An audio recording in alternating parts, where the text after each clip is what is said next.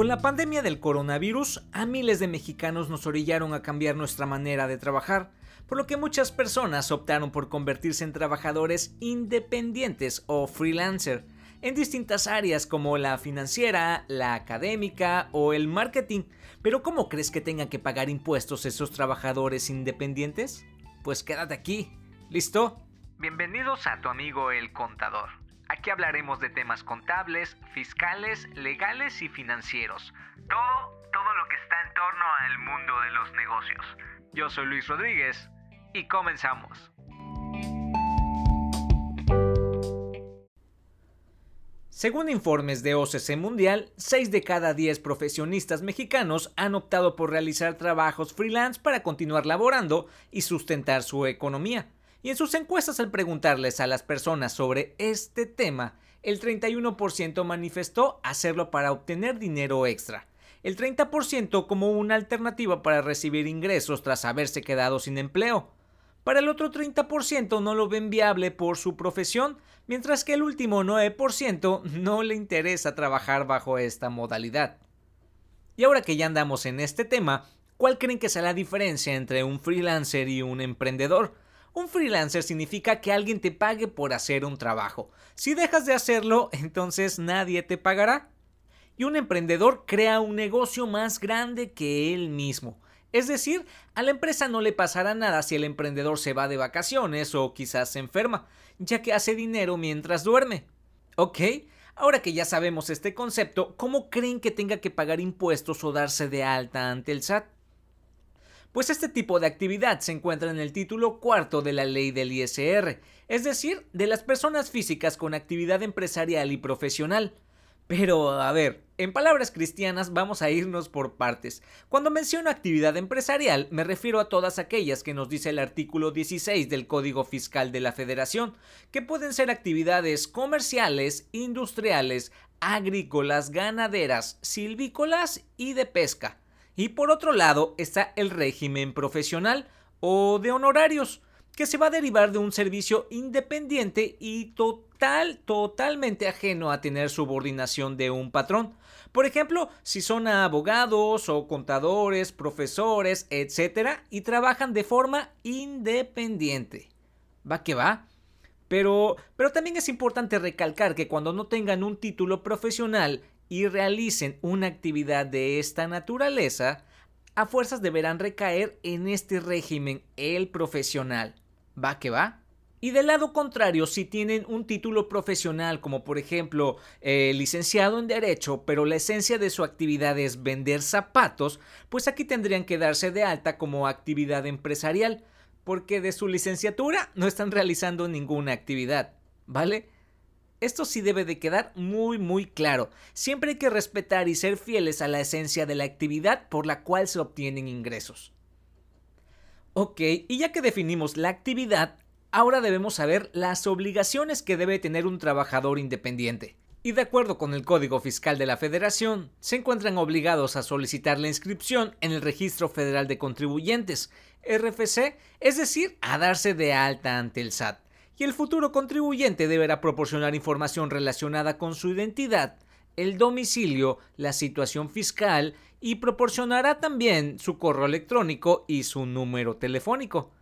También deberá solicitar el certificado de firma electrónica avanzada o la e-firma y el certificado para uso de sellos digitales, que todo esto lo utilizará en el momento que requiera emitir una factura electrónica o un CFDI por cada uno de los ingresos que vaya obteniendo. ¿Va que va? Por otro lado, deberá llevar contabilidad para registrar todos los movimientos que realice. Pero también hay una regla, la 2815, que nos dice que los contribuyentes dentro de este régimen, es decir, de actividad empresarial y profesional, que hayan obtenido ingresos menores o igual a 4 millones de pesos, podrán llevar su contabilidad simplificada. Es decir, por medio de la aplicación electrónica Mis Cuentas, que se encuentra en el portal del SAT, para lo cual solo utilizarás tu RFC y tu contraseña. ¿Va que va? Y otra obligación es la de cumplir con el envío de las declaraciones. Bien, ahora que ya entramos al tema de los impuestos, en cuanto al ISR y el IVA, deberán de pagarlo de forma mensual a más tardar el 17 de cada mes. y lo deberán hacer por los ingresos que hayan obtenido en este periodo. Pero ojo aquí, porque cuando hablamos de ingresos, estos se deben de considerar cuando estén efectivamente cobrados. Es decir, no se tendrá la obligación de pagar el impuesto sobre la renta ni el impuesto al valor agregado por los ingresos que sus clientes aún no les paguen, sino hasta el momento que se realice el pago en cualquier modalidad, ya sea en efectivo, en transferencia, cheque o tarjeta, como sea. Recuerden, el ingreso debe estar efectivamente cobrado.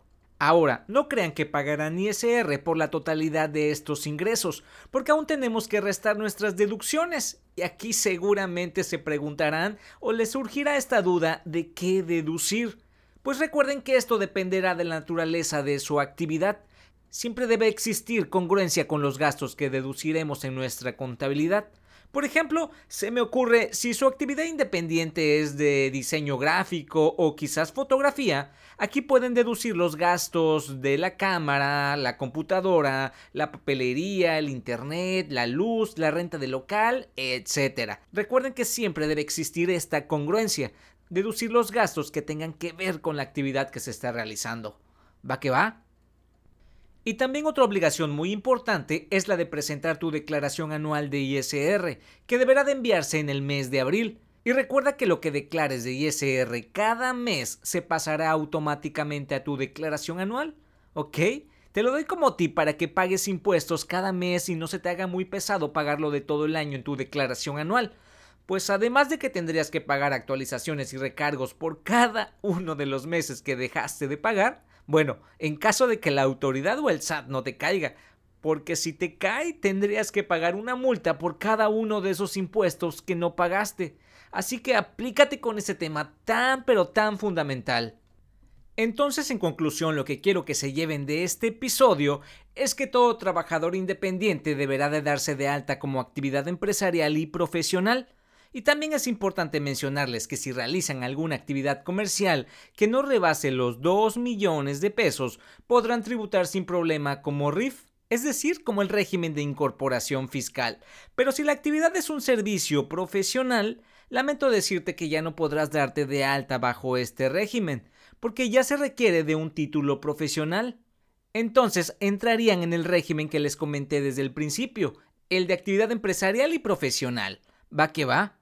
Y otra recomendación que siempre les hago es que acudan a un profesional en la materia, alguien experto en estos temas, para que los oriente en buscar el mejor camino que les convenga.